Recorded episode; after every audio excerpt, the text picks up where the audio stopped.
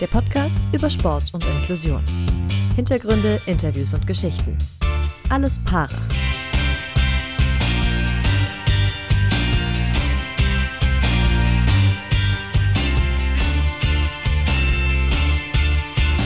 Wieder vier Wochen rum und wieder seid ihr bei uns bei Alles Para gelandet, um die nächste Folge des Team Deutschland Paralympics Podcast zu hören. Der Hinweis also direkt hier nochmal am Anfang. Hier veröffentlichen wir ja die Folge immer so ein paar Tage nachdem das auf dem anderen Kanal passiert ist, dem offiziellen vom Team Deutschland Paralympics. Also wenn ihr hier noch näher und schneller dran sein wollt und immer die Ersten sein wollt, dann abonniert diesen Kanal, dann verpasst ihr garantiert nichts mehr. Und in dieser neuen Folge geht es um eine wirklich wahnsinnige Geschichte. Wir haben mit Elena Semechin gesprochen, Weltmeisterin und Europameisterin im Schwimmen und 2021 dann, zumindest auch aus ihrer Sicht dann endlich, Paralympicsiegerin. Der Höhepunkt ihres Lebens und dann aber wenige Wochen später der Tiefpunkt. Diagnose Hirntumor. Elenas Leben fährt danach ja mal so ziemlich Achterbahn, Hochzeit, OP, Training, Chemotherapie und dann auch bald wieder Wettkämpfe, also wahnsinnige Abfolge innerhalb kürzester Zeit. Was sich in ihrem Leben seit dieser Diagnose verändert hat und was Rammstein und Techno gemeinsam haben, das erzählt sie uns in dieser Folge. Und jetzt rein in die Folge. Viel Spaß damit. Ich wollte halt eben nicht, dass der Krebs über mein Leben bestimmt. Da war ich dann wieder so sturköpfig und habe gesagt, nee, ich möchte über mein Leben bestimmen. Und wenn ich Letzte werde, das ist mir egal. Ich werde einfach an den Start gehen und schwimmen, um zu gucken, wo bin ich. Und ich möchte mir das nicht wegnehmen, das, was ich mir aufgebaut habe.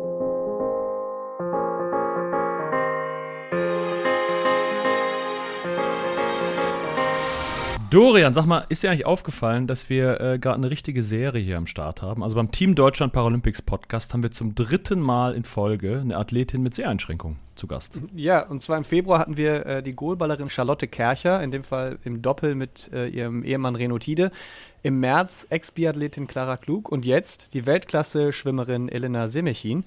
Aber es ist natürlich wichtig zu sagen, wir wählen unsere Gäste jetzt nicht nach Einschränkungen, Sehrest oder wie auch immer aus, sondern es geht um die Geschichten, die sie mitbringen. Da hatte ich ja Glück. das stimmt allerdings. Da hat sie sich schon gemeldet. In diesem Podcast äh, zeigen die Athletinnen und Athleten des Team Deutschland Paralympics, was sie ausmacht, was sie vielleicht auch durchgemacht haben. Einfach eben ihre Geschichte und das auch abseits des Sports. Und das ist auch bei Elena Semechin so. Äh, sehr, sehr schön, dass du heute bei uns bist, aus deiner Heimat Berlin zugeschaltet. Hallo Elena. Ja, hi, vielen Dank für die Einladung. Ich freue mich sehr, dass ich auch ein Teil der Serie sein darf. Und ich hoffe, ich kann euch mit meiner Geschichte inspirieren oder motivieren oder auch einfach irgendwie eine schöne Podcast-Stunde vermitteln. Ja, da machen wir uns relativ wenig Sorgen. Ich glaube, das äh, kriegst du spielend leicht hin. Vielleicht noch kurz äh, zwei Sätze zu dir, falls das jemand hört, der jetzt so denkt, ja, den Namen habe ich schon mal gehört, da klingelt was, aber äh, wer war das nochmal genau? Äh, uns gegenüber sitzt äh, eine 29-jährige Frau mit, äh, ja, ich glaube, man kann sagen, Bob-Frisur, grüne Augen, trägt einen schwarzen Hoodie, äh, hat einen äh, weißen Bügelkopfhörer so über dem Kopf äh, und du hast noch 2% äh, Seres. Was siehst du jetzt so von uns? Kannst du das mal kurz beschreiben? Ja, ich glaube, ich habe blaue Augen tatsächlich. Also ich oh. kann es jetzt nicht überprüfen, aber mir, mir wird gesagt, ich habe blaue Augen. Außer ich werde angelogen. Das kann natürlich auch sein. ähm, was sehe ich eigentlich? Ähm, ich habe einen Bildschirm vor mir, aber eigentlich ist es immer so, als ob ich mit meinem Gerät rede, weil klar, irgendwie wechseln sich die Bilder bei mir auf dem Bildschirm, je nachdem, wer gerade spricht. Und ich sehe schon, dass da so eine Art Silhouette auf dem Bild, mhm. aber ich könnte jetzt nicht sagen, ähm, welche Frisur jetzt du genau hast. Oder klar, ich sehe zum Beispiel, dass du was Dunkles anhast. Und das war es eigentlich auch schon. Ich könnte jetzt nicht sagen, Augenfarbe, Gesicht oder Mimik oder äh, schwierig. Tatsächlich haben wir heute echt alle drei was sehr ähnliches an. Ich habe nämlich auch einen schwarzen Hoodie an und Philipp äh, entweder dunkelblau oder auch schwarz, ist schwierig zu erkennen. Von Frisur wollen wir bei uns äh, lieber nicht äh, sprechen. Dafür sind zu wenig Haare auf dem Kopf übrig. ich wollte es nicht sagen, aber könnte auch eine Glatze sein. Entschuldigt. ja, bei Philipp sind es noch ein paar mehr Haare. Philipp hat ein bisschen äh, helleren Hintergrund. Also das Zimmer ist einfach ein bisschen, bisschen heller beleuchtet. Bei mir ist eher sehr dunkel. Daran kannst du wahrscheinlich den Unterschied dann irgendwie ausmachen. Genau, das wollte ich noch sagen. Das eine Bild ist dunkler, das andere heller. Das waren jetzt so ein bisschen die Oberflächlichkeiten in der Vorstellung. Jetzt gehen wir nochmal kurz zum Sportlichen. Äh, du bist eine der besten Brustschwimmerinnen deiner Klasse, zweifache Weltmeisterin, antierende Vize-Weltmeisterin und ganz ehrlich, so viele EM-Medaillen, ähm, die kann man gar nicht aufzählen. Dazu dann auch noch welche im Freistil und in Lagen. Und dann 2021 ähm, dein bisheriges Karriere-Highlight, Gold bei den Paralympics 2021. Und so ein bisschen das Gefühl, eigentlich, Thron ganz oben unsterblich. Und dann wenige Wochen später der große Knall. Diagnose Hirntumor. Und damit war das Leben erstmal so ein bisschen auf den Kopf gestellt. Dein Umgang mit der Krankheit oder mit der Erkrankung ist aber sehr beeindruckend. Und darüber, also über den Sport und über deinen Umgang und über deine Diagnose und dein Leben in den letzten Jahren, da wollen wir mit dir heute drüber sprechen. Ja, du hast es ziemlich gut auf den Punkt gebracht eigentlich. wir können auch aufhören, so war es nämlich. ja, so war's. Noch nicht abschalten jetzt. du hast im Februar äh, den letzten von den zwölf Zyklen der Chemotherapie hinter dich gebracht. Ähm, ja, wie geht's dir jetzt? Bist du voll bei Kräften jetzt wieder? Wie, wie wird sowas dann ausgewertet, in Anführungszeichen? Ja, ähm, so eine Geschichte von der Seite nochmal als Zusammenfassung zu hören, ist irgendwie gruselig, muss ich sagen. ich denke mir mal, das kann eigentlich nicht über mich sein, aber ja, äh, die Chemo habe ich jetzt abgeschlossen und ähm, bin irgendwie weiterhin platt. Also die ganze Chemo ging ja über die zwölf Monate nach der Bestrahlung. Und das war eine schwierige Zeit, äh, klar, weil chemisch wurde im Körper einfach alles zerstört, was geht. Und ich war dauerhaft müde, mir ging es schlecht und die ganzen Symptome, ja, muss ich jetzt nicht erläutern, kennt man vielleicht, wenn man irgendwie jemanden immer kennt, der irgendwie Krebs hat. So, nun hat es mich erwischt gehabt. Und jetzt bin ich, ja, ich versuche mein Training wieder hochzufahren. Ich habe während der ganzen Behandlung ja irgendwie nie ganz richtig mit Sport aufgehört, sondern ich habe weiter trainiert, so gut es ging. Aber ich war meist eigentlich nur platt von der Chemo. Und zum Ende hin wurde das natürlich immer schlimmer, weil sich ja die Medikamenten, Medikamente summiert hatten. Und jetzt bin ich aber die ganze Zeit platt vom Training, endlich mal. Und ich freue mich so sehr, dass ich jetzt ähm, das Gefühl habe, ich lebe wieder, weil ich bin platt, weil ich was gemacht habe und nicht, weil ich auf der Couch liege wie ein Embryo und einfach noch vor mir her vegetiere. So, und das ist äh, schon mal wirklich ein ganz tolles Gefühl, auch wenn sich das komisch anhört. Und es fällt mir schwer, in das harte Training wieder so einzusteigen. Wir versuchen das auch ähm, langsam wieder hochzufahren. Ich würde mal sagen, ich bin jetzt ungefähr bei 70 Prozent von dem Umfang, was ich vor der Krebsbehandlung hatte. Und ich bin eigentlich sehr zufrieden und meine Trainer eigentlich auch. Also ich mache Fortschritte, mein Körper erholt sich. Klar, die Blutwerte sind noch relativ schlecht. In der Ausdauersportart ist es natürlich nicht vorteilhaft. Aber wir fahren jetzt bald in die Höhe und ich hoffe, dass ich mir dadurch einen großen Vorteil verschaffe und meine Blutwerte sich schnell wieder regenerieren. Hast du denn jetzt, wo diese Chemo, was ja so ein bisschen irgendwie die ganze Zeit im Hinterkopf wahrscheinlich war, wo die abgeschlossen ist, auch irgendwo mal das Gefühl gehabt, okay, jetzt habe ich es geschafft, jetzt bin ich durch. Vielleicht sogar sowas wie, jetzt habe ich den Krebs besiegt? Oder ist das, ist das ein Gedanke, den du jetzt so noch nicht hattest und auch irgendwie nicht zulassen willst? Ja, das Spannende ist, ähm, während der Chemo habe ich gedacht, boah, ey, wenn die letzte Chemo vorbei ist, ich, ich, ich mache drei Kreuze und ich bin so froh, wenn es dann vorbei ist. Und dann, als die Chemo vorbei war, hatte ich erstmal so, ich will jetzt nicht sagen mentales Loch, aber ich hatte schon so eine kurze Phase, wo ich gedacht habe, boah, äh, was hält jetzt den Krebs zurück? So, irgendwie, ich war so ein bisschen verloren, weil ich dachte, vorher war die Chemo ein Garant, dass mein Krebs irgendwie nicht zurückwächst. Ne? Das ist ja bei mir so, dass der ja nicht heilbar ist die Krankheit, sondern mhm. dass der Tumor ja irgendwann äh, bestimmt nochmal wächst. So. Und dann dachte ich, wenn ich jetzt die Chemo nicht habe, dann kann es ja passieren, dass ich bei der nächsten Kontrolluntersuchung wieder was im Kopf habe.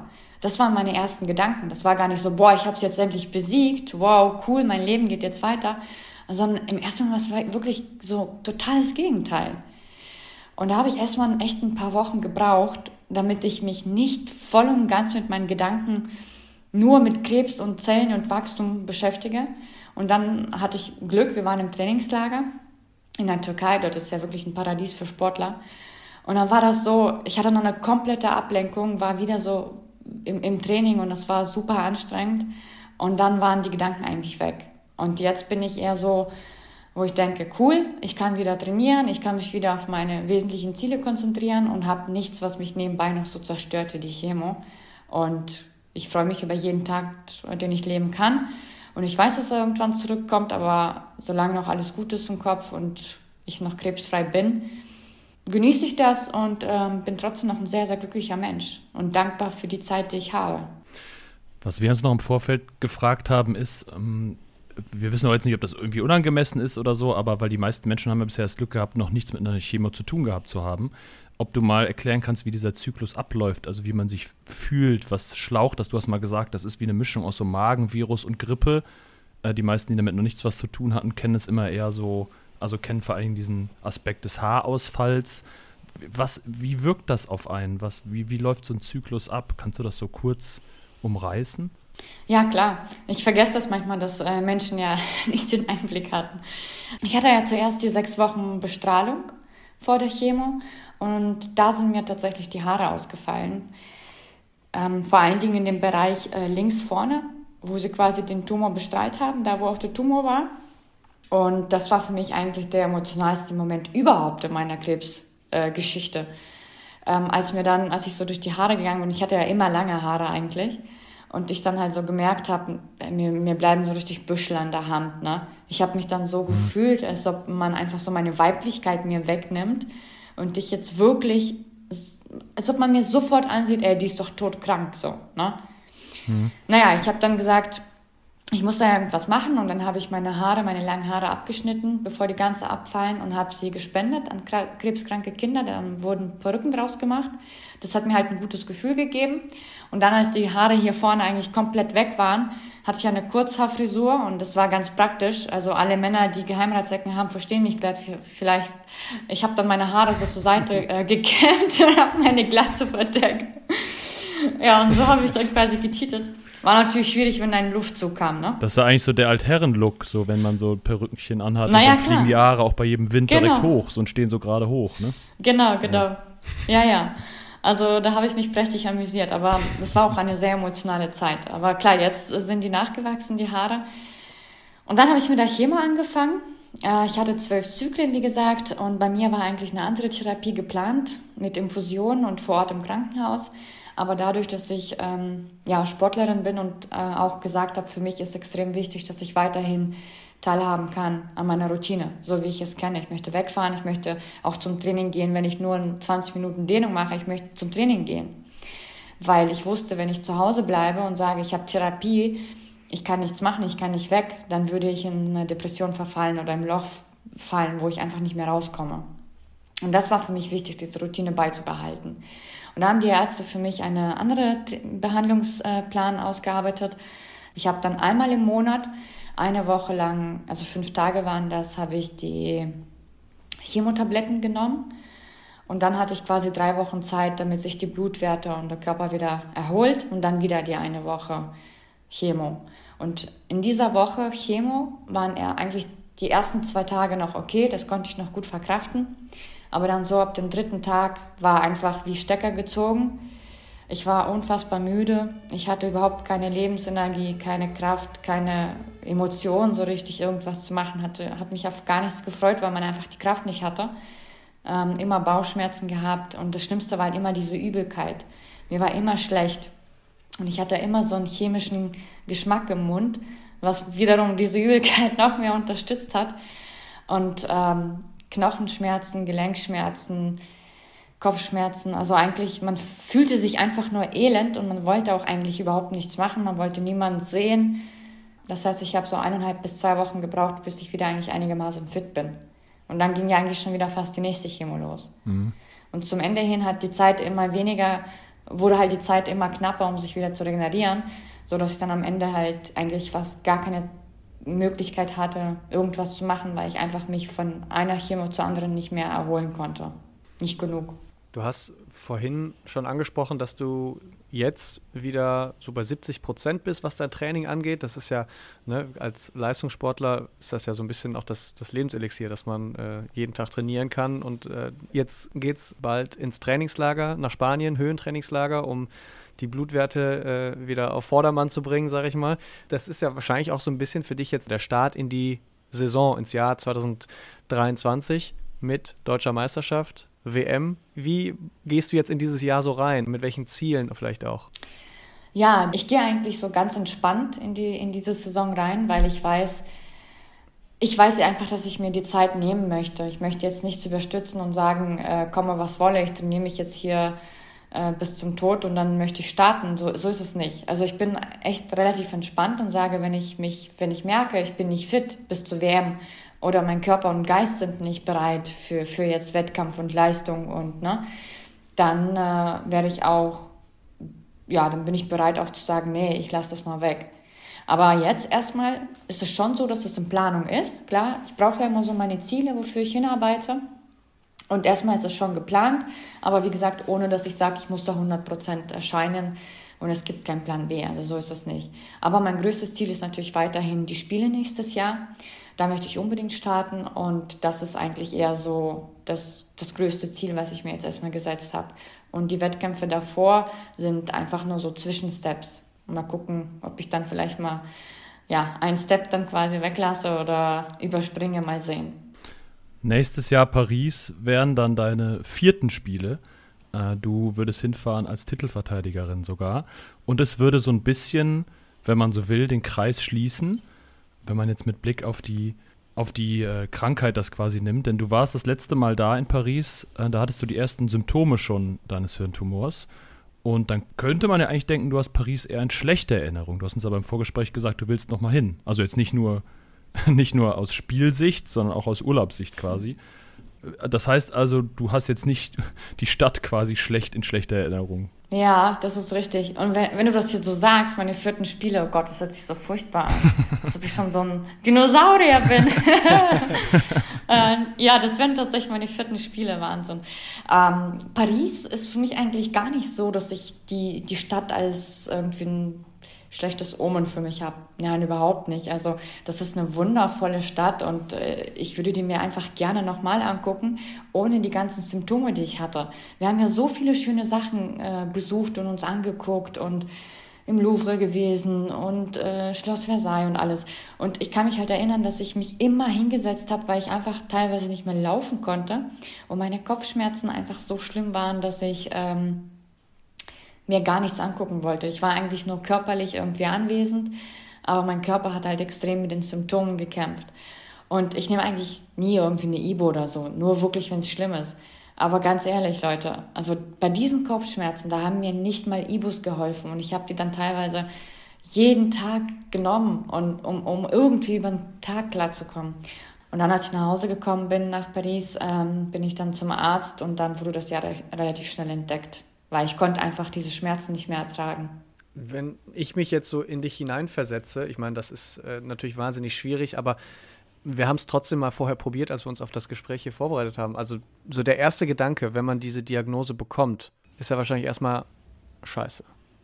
Und der zweite, vielleicht überlebe ich diesen Kram hier überhaupt.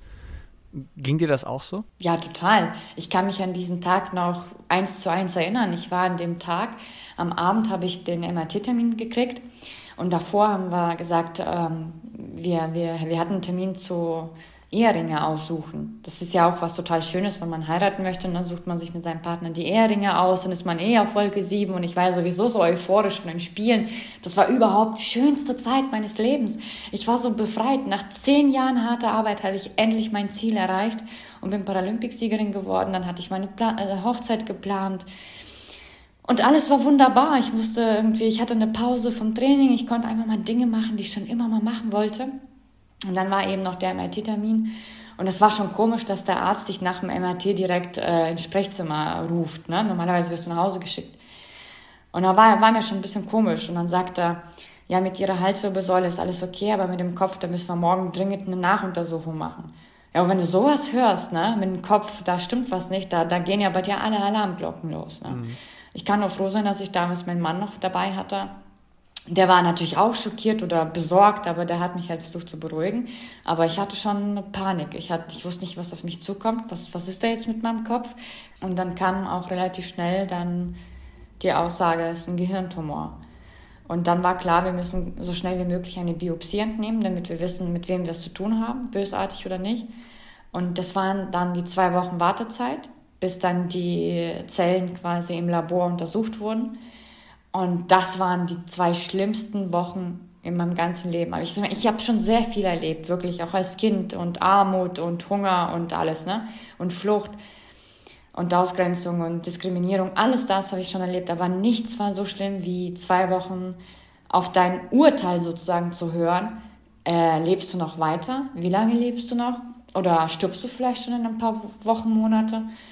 Und da war für mich so ein bisschen wie, du hast nur noch zwei Wochen, dann wirst du operiert und dann kann sein, dass du gar nicht aufwachst oder dass du dann komplett als ein neuer Mensch aufwachst. Das war wirklich schlimm. Ich habe dann auch angefangen, mein Testament zu schreiben, ne, weil ich mich so ein bisschen von meinem jetzigen Leben als Elena Abschied genommen habe. Und das war wirklich schlimm. Ich habe keine Nacht mehr geschlafen.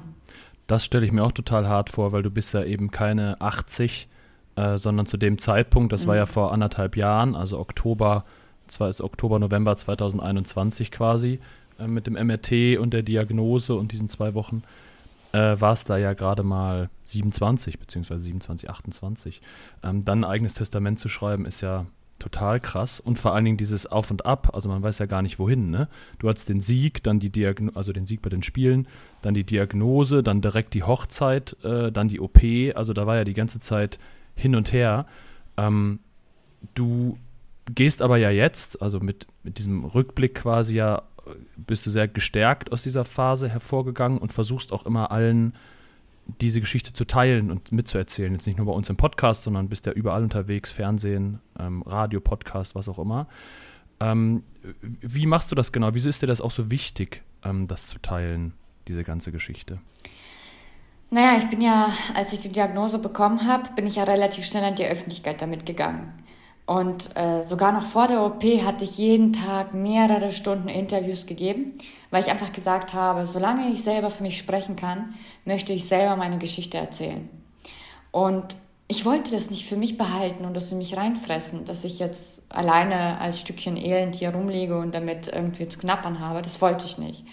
Ich wollte damit an die Öffentlichkeit gehen. Ich wollte dass sich vielleicht bei anderen Menschen auch äh, melden und dass ich mich bei anderen Menschen vielleicht auch melde, die mir weiterhelfen und andersrum.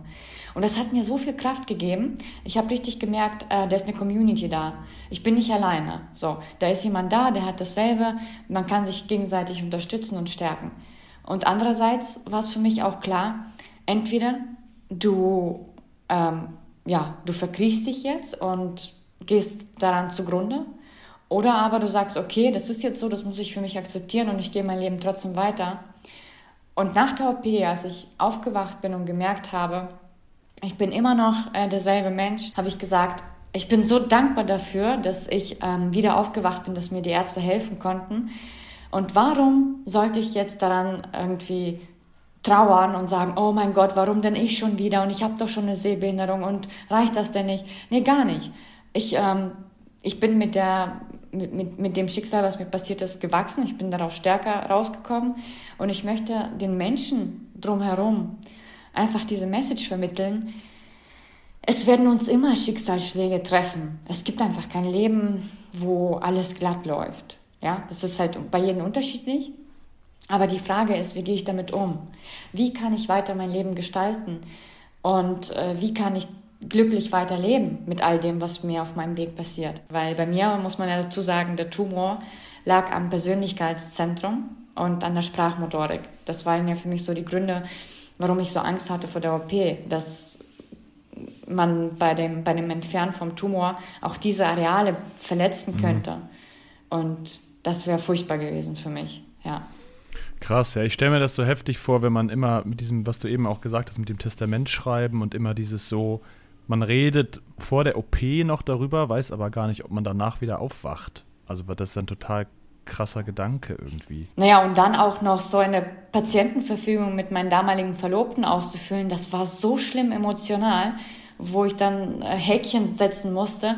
Was macht er? Macht er die Maschine aus? Macht er die nicht aus? Das, das, waren so furchtbare Fragen, womit man sich als junger Mensch nicht mal einen Gedanken damit verbra verbracht hatte, dass das auf einen zukommt. Ja. ja, genau, wenn man so bei vollem Bewusstsein ist. Ne? Es ist ja nicht so, dass du einen Autounfall hattest und konntest das mhm. nicht mehr entscheiden und dann ne, musste halt das die Angehörigen entscheiden, sondern du hast es mit ausgefüllt und mit überlegt und so. Das finde ich schon total heftig. Ja, ja, genau. Und das hat es ja so schlimm gemacht, ja. Wir haben jetzt schon über deinen Umgang, deinen ja auch wirklich beeindruckenden Umgang, muss ich ganz ehrlich sagen, müssen wir ganz ehrlich sagen, äh, mit der Krankheit und der Diagnose gesprochen. Gleich wollen wir dann auch nochmal darüber reden, wie das Ganze mit dem Leistungssport so wirklich vereinbar war, beziehungsweise einfach mit dem Trainingsalltag. Da sprechen wir dann gleich drüber. Vorher ein kurzer Einschub von uns beiden. Dieser Podcast und damit dann eben auch dieses spannende Gespräch wird unterstützt von der Sparkassenfinanzgruppe. Überall in Deutschland stehen die Sparkassen an der Seite der Menschen und ermöglichen ihnen die wirtschaftliche und soziale Teilhabe. Im Sport engagieren sie sich jährlich mit über 90 Millionen Euro. Das ist Geld für Vereine, das deutsche Sportabzeichen, die Eliteschulen des Sports und für die Athleten und Athletinnen des Team Deutschland und natürlich auch vom Team Deutschland Paralympics. Und warum? Weil es um mehr als Geld geht. Und die Sparkasse fördert eben nicht nur uns und diesen Podcast, sondern auch unseren Partner-Podcast, nämlich den Team Deutschland Podcast. Und den wollen wir euch auch nochmal kurz ans Herz legen. Da geht es nämlich in der aktuellen Folge um Breakdance und um die Breakerin Pauline Nettesheim, die da zu Gast ist. Und die spricht neben Vorbildern auch über Grenzen im Leistungssport. Dieser Gedanke, man muss gewinnen, obwohl eigentlich Breaking darum geht, sein eigenes Stil zu entdecken und irgendwas zu teilen, zusammen zu machen. Und dieser Aspekt, finde ich, ist unsere Verantwortung als Tänzer, die schon länger dabei sind, das weiterzugeben, weil Gewinnen hat irgendwann eine Grenze, weil man physisch irgendwann, ja, halt älter wird. Klickt da also gerne mal rein und abonniert, dann verpasst ihr da auf jeden Fall nichts mehr aus dem Bereich des olympischen Sports den paralympischen Sport, den gibt es natürlich hier bei uns. Abonnieren könnt ihr uns natürlich auch gerne, damit ihr dann eben die Folgen wie zum Beispiel heute mit Elena Semechin nicht mehr verpasst. Wir haben es eben nur schon mal kurz angerissen. Eine Woche nach der OP war schon direkt die erste Chemotherapie und parallel, und deswegen jetzt der Bogen so ein bisschen zum Sportlichen, hast du dann aber trotzdem, soweit es zumindest ging, auch weiter oder wieder Sport gemacht. Äh, du hast auch mal gesagt, dass der Sport dir da sehr geholfen hat. Inwiefern meintest du das? Meinst du, um so quasi Routinen weiter zu haben oder einfach auch körperlich? Ja, ich hatte ja noch im Krankenhaus meinen Arzt gefragt, wann kann ich denn wieder trainieren? Und äh, der hat gesagt, ja, eigentlich, äh, hm. sobald sie hier entlassen sind. und so war es dann auch. Also ich bin noch mit Verband und noch mit Nähten drin, äh, bin ich in die Schwimmhalle mitgefahren und wollte einfach da sein. Auch wenn es nur, wie gesagt, Dehnung oder Stabi ist. Es, ich glaube, das ist generell für jeden Menschen enorm wichtig, dass man ähm, so seine Routine beibehält, dass man in diesen Alltag wieder reinkommt, dass man eben sich nicht fühlt, als ob man jetzt komplett ausgeschlossen ist und zum Pflegefall ist und irgendwie nichts mehr machen kann.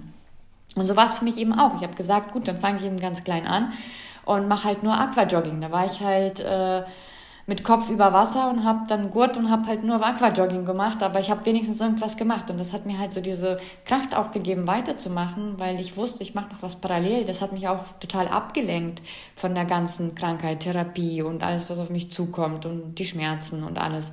Und ich fand das einfach schön und körperlich war das für mich wie so eine ja, ich würde mal sagen, wie so eine Befreiung von all den Gedanken, die man halt sich den ganzen Tag macht. Und das war mir sehr wichtig, das wollte ich auch. Deswegen habe ich während der ganzen Behandlung versucht, so viel es geht zu machen, aber musste dann natürlich auch diese Balance finden zwischen, wie weit kann ich gehen, weil so eine Krankheit oder so eine Therapie ist natürlich auch nicht ohne und da darf man eben nicht über Grenzen gehen, dass, so dass man die Therapie nicht mehr schafft. Und diese Balance zu finden war manchmal schwer, weil mein Geist immer mehr wollte, aber mein Körper eben nicht. Ähm, und das war eigentlich so die größte Herausforderung. Äh, aber trotzdem quasi warst du fünf Monate bei der OP bei den deutschen Meisterschaften. Hast es da in den Endlauf geschafft, bist dann Letzte geworden. Aber das war eher so nebenbei, denn du hast selbst gesagt, die Hauptsache war, dass du nicht äh, wie so ein Fisch vom Bademeister einfach so aus dem Becken gefischt werden musstest. Ähm, aber jetzt nochmal rückblickend, ähm, das ist ja dann auch schon ein Momentchen her. Wie wichtig war das für dich, da zu starten? Das war für mich super wichtig, weil ich wollte ja alle Menschen haben halt irgendwie wahrscheinlich so ein Bild im Kopf gehabt, oh ja, Krebs, Gehirntumor, Chemo, Bestrahlung, äh, irgendwie schon halb tot, so.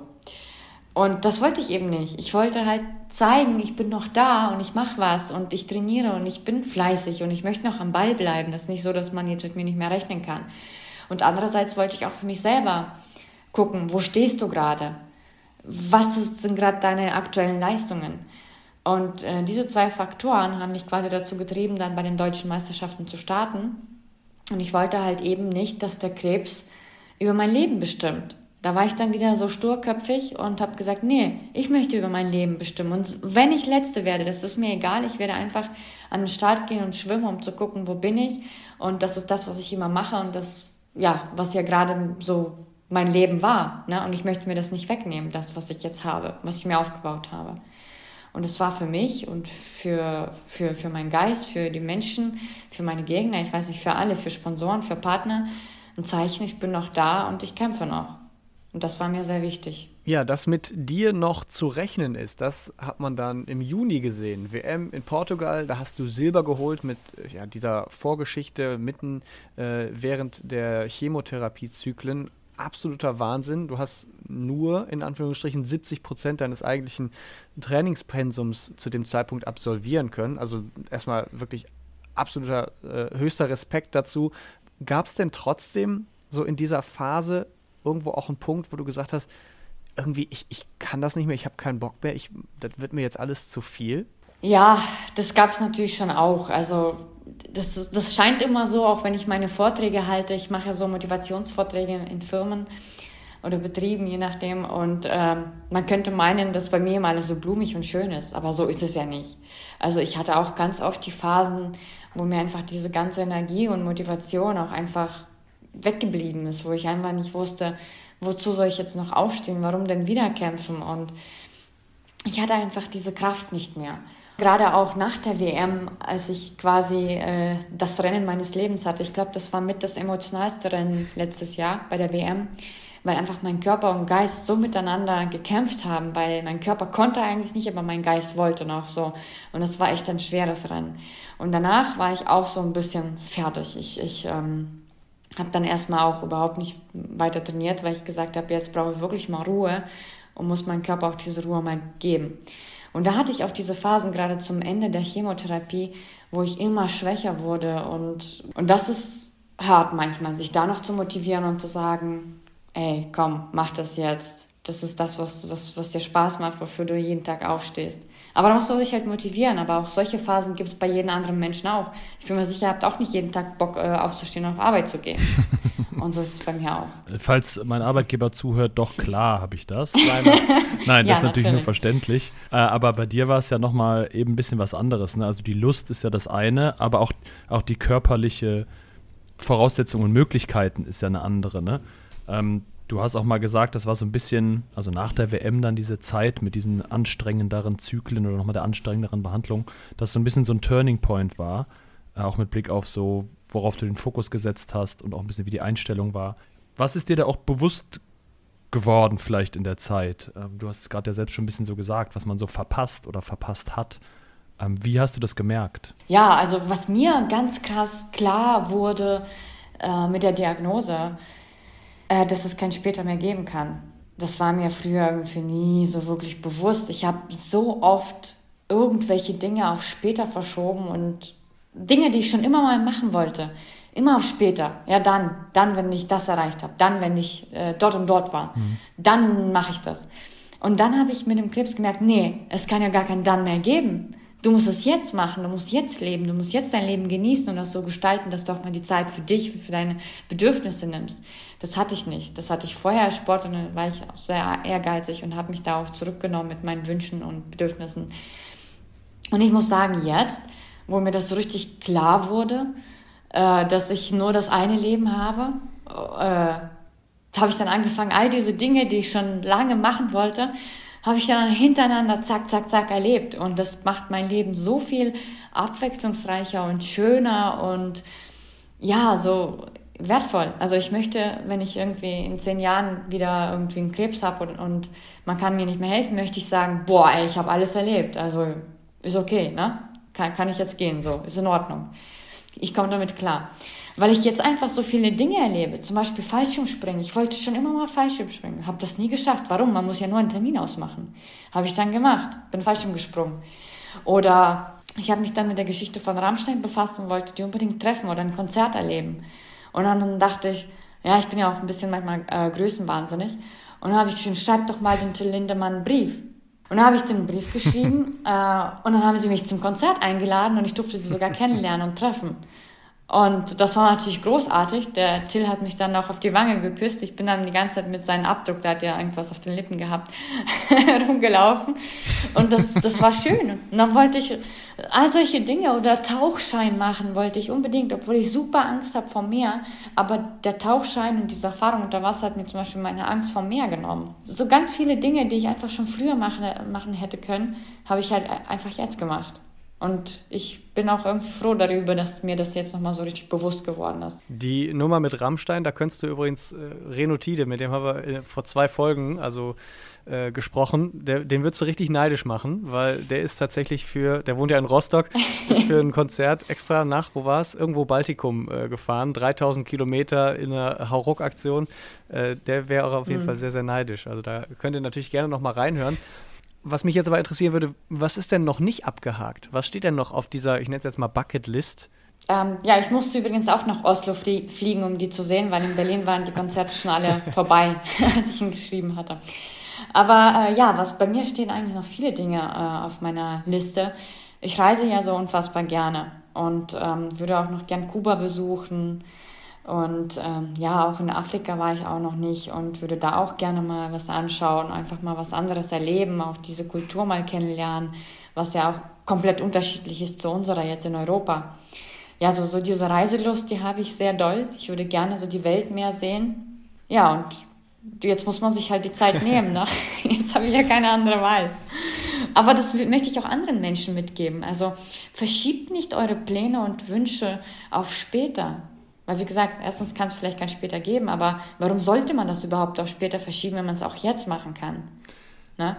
Und so sehe ich das halt jetzt. So sollte eigentlich die Einstellung sein. Man kennt es ja selbst, dass man wirklich alle Sachen immer rausschiebt. Ne? Also man kennt es von allen, ja, von kleinen leider. Sachen, die nerven und von schönen Sachen, aber wenn man sagt, nee, das mache ich lieber, wenn ich ein bisschen mehr Zeit oder mehr gespart habe oder weiß ich nicht was. Genau. Aber ähm, es, es, sagt sich leicht, äh, es ist sehr gut, dass du es umsetzt. Vielleicht bist du uns allen damit ein Vorbild, die Sachen einfach zu machen und nicht nur zu labern. Wir haben noch ein, zum Abschluss eine kleine, ein kleines Spiel oder eine kleine Kategorie, äh, wie wir sie nennen, vorbereitet, die wir mit allen unseren Gästen äh, machen oder umsetzen. Und zwar haben wir drei Sätze für dich und wir fangen quasi an, den Satz zu sagen und du vervollständigst ihn dann einfach. Okay, also sowas Spontanes, ja? Das wäre ganz gut, ja. Okay. wir, wir haben es dir vorher nicht geschickt. Äh, du hast auch leider nee. keine halbe Stunde Zeit, sondern wir gucken einfach mal, wie es funktioniert. Ähm, Dorian, fängt mal an. Wenn wir Paris 2024 sagen, dann denkst du? Ich denke an meinen Start, 100 Meter Brust. Und ich denke an die wunderschöne Stadt. Sehr gut. Auch zwei Sachen, die man nochmal abhaken kann. Äh, noch einen Titel holen und nochmal die Stadt ja. sehen. Denkst du da tatsächlich auch schon an eine gewisse Medaille oder geht es einfach nur um am Start stehen? Nö, bei mir geht es nie um einfach nur am Start gehen. Bei mir war es schon immer so, ich wollte die Beste sein. Ich möchte immer ganz oben sein. Und das hat sich jetzt mit dem Krebs auch nicht geändert. Das ist ja, wie gesagt, mein Größenwahnsinn, den ich so ein bisschen habe. Aber der hat mich weitergebracht. Ich bin aus dem Nichts zu einer guten Sportlerin geworden und ähm, man muss mehr an sich glauben. Das ist das, was, glaube ich, auch so in dieser Mentalität bei uns in Deutschland oder Europa auch nicht so ganz vorhanden ist, ne? dass man ein bisschen mehr größenwahnsinnig sein darf in manchen Hinsichten. Ich finde, das ist sehr sympathischer Größenwahn. ja, ich kann auch gut damit leben. Äh, also knapp anderthalb Jahre und äh, nicht weniger als Gold ist das Ziel für Elena. Ich mache mal weiter mit äh, Frage 2 oder mit Satz 2. Wenn du im Parasport eine Sache ändern könntest, wäre das? Ich würde ganz gerne unsere ja, Marketingstrukturen irgendwie ändern, voranbringen, dass das mal professioneller aufgebaut wird. Ich wünsche mir, dass der Parasport mehr bekannter wird und dass die Menschen ähm, in der Gesellschaft nicht diese Berührungsängste haben zu den Sportlern mit einer Behinderung. Dass der Parasport einfach ein ganz normales Thema in der Gesellschaft ist, ohne dass man das extra irgendwie betonen muss, sondern dass es selbstverständlich ist. Und ich glaube, dazu gehört einfach eine gute Vermarktung. Wir brauchen äh, einen Marketing-Experten an unserer Seite, der das Ganze mal aufbaut und groß macht und bekannter macht. Und ich glaube, das ist das, was fehlt und das wünsche ich mir sehr. Dann kommen wir zum äh, abschließenden und dritten Satz. Dein geheimes Talent abseits des Sports ist? mein geheimes Talent. Oh Herrgott. Da habt ihr mich aber jetzt erwischt, da muss ich nachdenken. Vielleicht hast du auch irgendeins äh, neu an dir kennengelernt jetzt äh, über diese sehr intensive Phase der letzten anderthalb Jahre. So wie du gelacht hast, wirkte das so, als wäre dir direkt was eingefallen. Ja, ich habe jetzt für mich äh, als Neuestes entdeckt, aber ich würde jetzt nicht sagen, dass ich ein Ta Talent bin, sondern ich habe das für mich als, ein, als Ausgleich gefunden. Ich mache jetzt sehr gerne Pole Dancing, weil mich das auch im, im Schwimmsport weiterbringt und ich habe da auch unfassbar viel Spaß. Und ich würde jetzt nicht unbedingt sagen, dass ich so die super Tänzerin bin, aber ganz ehrlich, manchmal, wenn mir so alles so richtig auf den Senkel geht, dann gehe ich einfach mal in so einen schönen Techno-Club und tanze mir da äh, die Füße wund und dann geht es mir viel besser. Also das ist vielleicht so mein Talent, dass ich ähm, ja auch diese, diese, wie nennt man das, wie kann man das sagen, dass ich mir diese Schlupflöcher suche und äh, es mir danach besser geht durchs Tanzen oder durch solche Hobbys wie zum Beispiel jetzt Pole Dancen, die mich einfach auf eine andere Gedankenebene bringen wo ich mich wieder neu sortieren kann und aufladen kann. Vielleicht ist das mein kleines Talent oder Geheimtipp.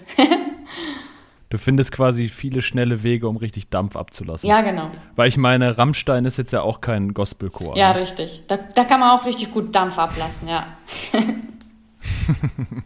Elena Semechin, eine wirklich bemerkenswerte und äh, sehr, sehr starke Geschichte von dir. Vielen Dank, dass du sie heute hier im Team Deutschland Paralympics Podcast mit uns geteilt hast. Ja, immer wieder gerne und ich hoffe, dass Menschen Spaß hatten und bleibt weiter dran im Kanal. Da werden bestimmt noch viele andere schöne Geschichten erzählt. Als hätten wir dich dafür bezahlt. Äh, das ist die Überleitung, denn äh, wir hören uns oder alle, die Lust haben, denn nämlich dann in vier Wochen wieder. Also abonniert uns gerne, teilt, liked diesen Podcast, gebt uns auch eine Bewertung ab. Dorian Aust und ich, Philipp Wegmann, machen jetzt die Mikros aus und wir sagen bis dahin und adieu. Ciao, ciao. Wie baut man eine harmonische Beziehung zu seinem Hund auf? Puh, gar nicht so leicht. Und deshalb frage ich nach, wie es anderen Hundeeltern gelingt, beziehungsweise wie die daran arbeiten. Bei Iswas Dog reden wir dann drüber. Alle 14 Tage neu mit mir, Malte Asmus und unserer Expertin für eine harmonische Mensch-Hund-Beziehung, Melanie Lippisch. Iswas Dog mit Malte Asmus. Überall, wo es Podcasts gibt.